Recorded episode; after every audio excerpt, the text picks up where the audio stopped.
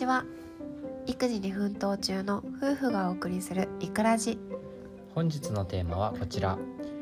0歳児におすすめの絵本3冊です、えーうちは結構0歳児の時から、えー絵本を何冊も読み聞かせをしていてその中でも特に、えー息子が興味を示した絵本を3冊厳選して紹介したいと思います。はい。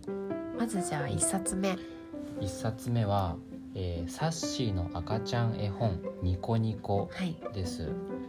でこの絵本はえっ、とどんな感じの絵本ですかね？結構なんかコントラストがはっきりしているあーそうですね。感じであの、うん。やっぱ0歳児新生児は特に目が、ま、あんまり視力が見えない見れない見えない見えづらいうん。時期だったりするんですけどもそれでも結構はっきりと焦点が合いやすいというかうん。見やすくなってますね。そうですね。あとそう言葉そうそうもう。ん。えー少し出てきて、まあ、ポンポンポンとか、えー、と単純な言葉の繰り返しなんですけれども、それが赤ちゃんにも聞きやすいのかなって思いますね「てんてんてん」とか「ででん」とかね。うん、うん。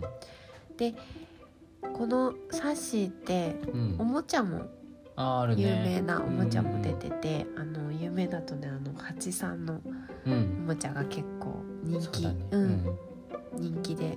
うちの子も、そうねよくカミカミカミカミして、歯固めかなあれは、歯固めなんだ、うん。うんうん。鼻歯がちょっとかゆい時とかにね。うん、気に入ってねずっと遊んでるよね。そうそうそうそう、う。ん。よく遊んでました。だから絵本とセットでねおもちゃも買ってみるといいんじゃないかなって思います、はい、はい。じゃあ一冊目はサッシの赤ちゃん絵本ニコニコでした、うん、シリーズがまだまだこれあるのでねあそうですね。気に入ったら、はい。ぜひ他のシリーズの絵本も読んでみるといいんじゃないかなって思います。はい。はい、じゃあ2冊目は「しましまぐるぐる」です、まあこれは有名な絵本ですよね。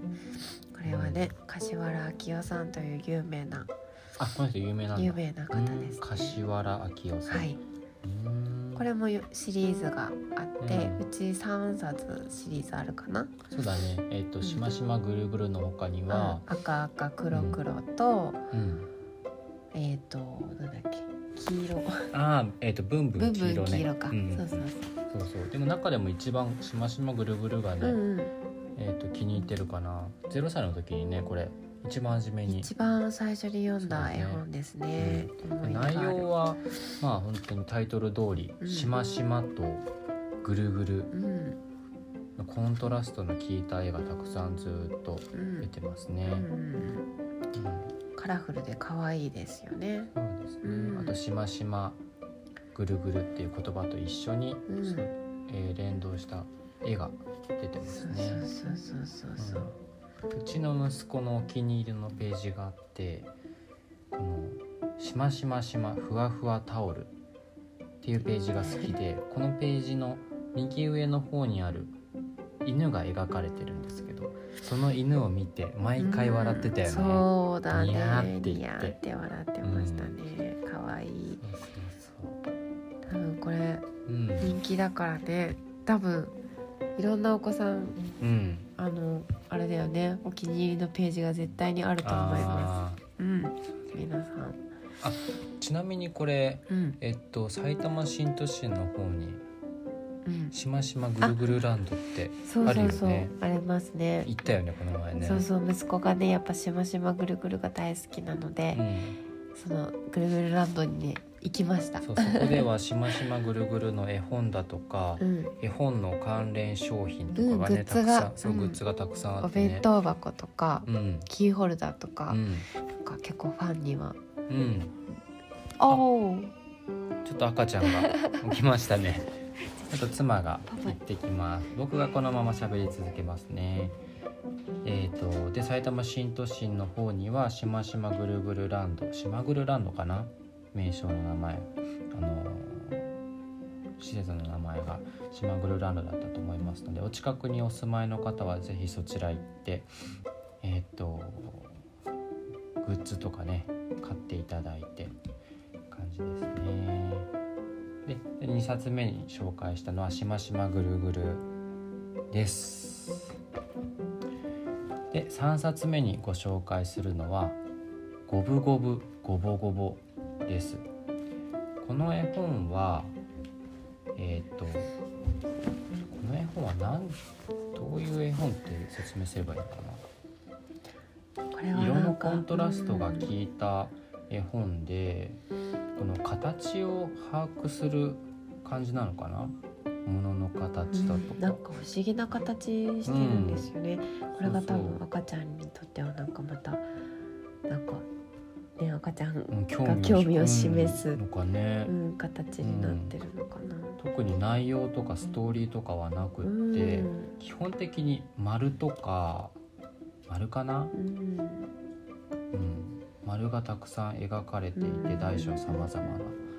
それがカラフルで、うん、これはねよくうちの息子はよくね、見てましたね。大好きですね。ちょっと何が楽しいのか正直わからなかったんだけど、でもやっぱり、これとかザブザブザブとか、クジラなのかあ海のうん、ねあれなのか、ね、そうそうそう。なんかいろいろ想像できる形から、うん、で最後「し」でね。そう「し」で終わるので、かシーンとして。そうそうそう。まあどんな内容かはぜひチェックしてみてください、はいおすすめです、はい、えっ、ー、と五分五分五分五分という絵本です。はい、はい、じゃ以上3冊紹介したんですけれども他にも結構0歳児のおすすめの絵本ってあるよね。あるある。人気の絵本とか。例えば保育園で人気の絵本、うん、定番の絵本とかってどんな絵本がある、うん、そうだな。保育園で人気なのはちょっと月齢上がっちゃうかもしれないけど、うん、だるまさんがシリーズ。あ、うん、だるまさんがうん、だるま赤いだるまさんが、うんあの描かれたそうそうそうそう、表紙のやつね。あれ、うん、すごい人気。定番だよね、うん、もうあれ読んでればみんな、うん、そうそう喜ぶしみんな同じくなんかねだるまさんと同じ顔したりとか、だるまさんが寝っ転がったら子供たちも寝っ転がったりとかしてそうそうそう。すごい可愛いし喜んでる子供たちも人気ですとっても。あとは有名どころだと「ジャージャービリビリ」とか。うんうん、あれは人気だよね。そうそうそう、うちもね絵本あるから、うん、0歳児から読んでたけど、結構読んでたね。うんうんうん、そんなに興味しなかったかな？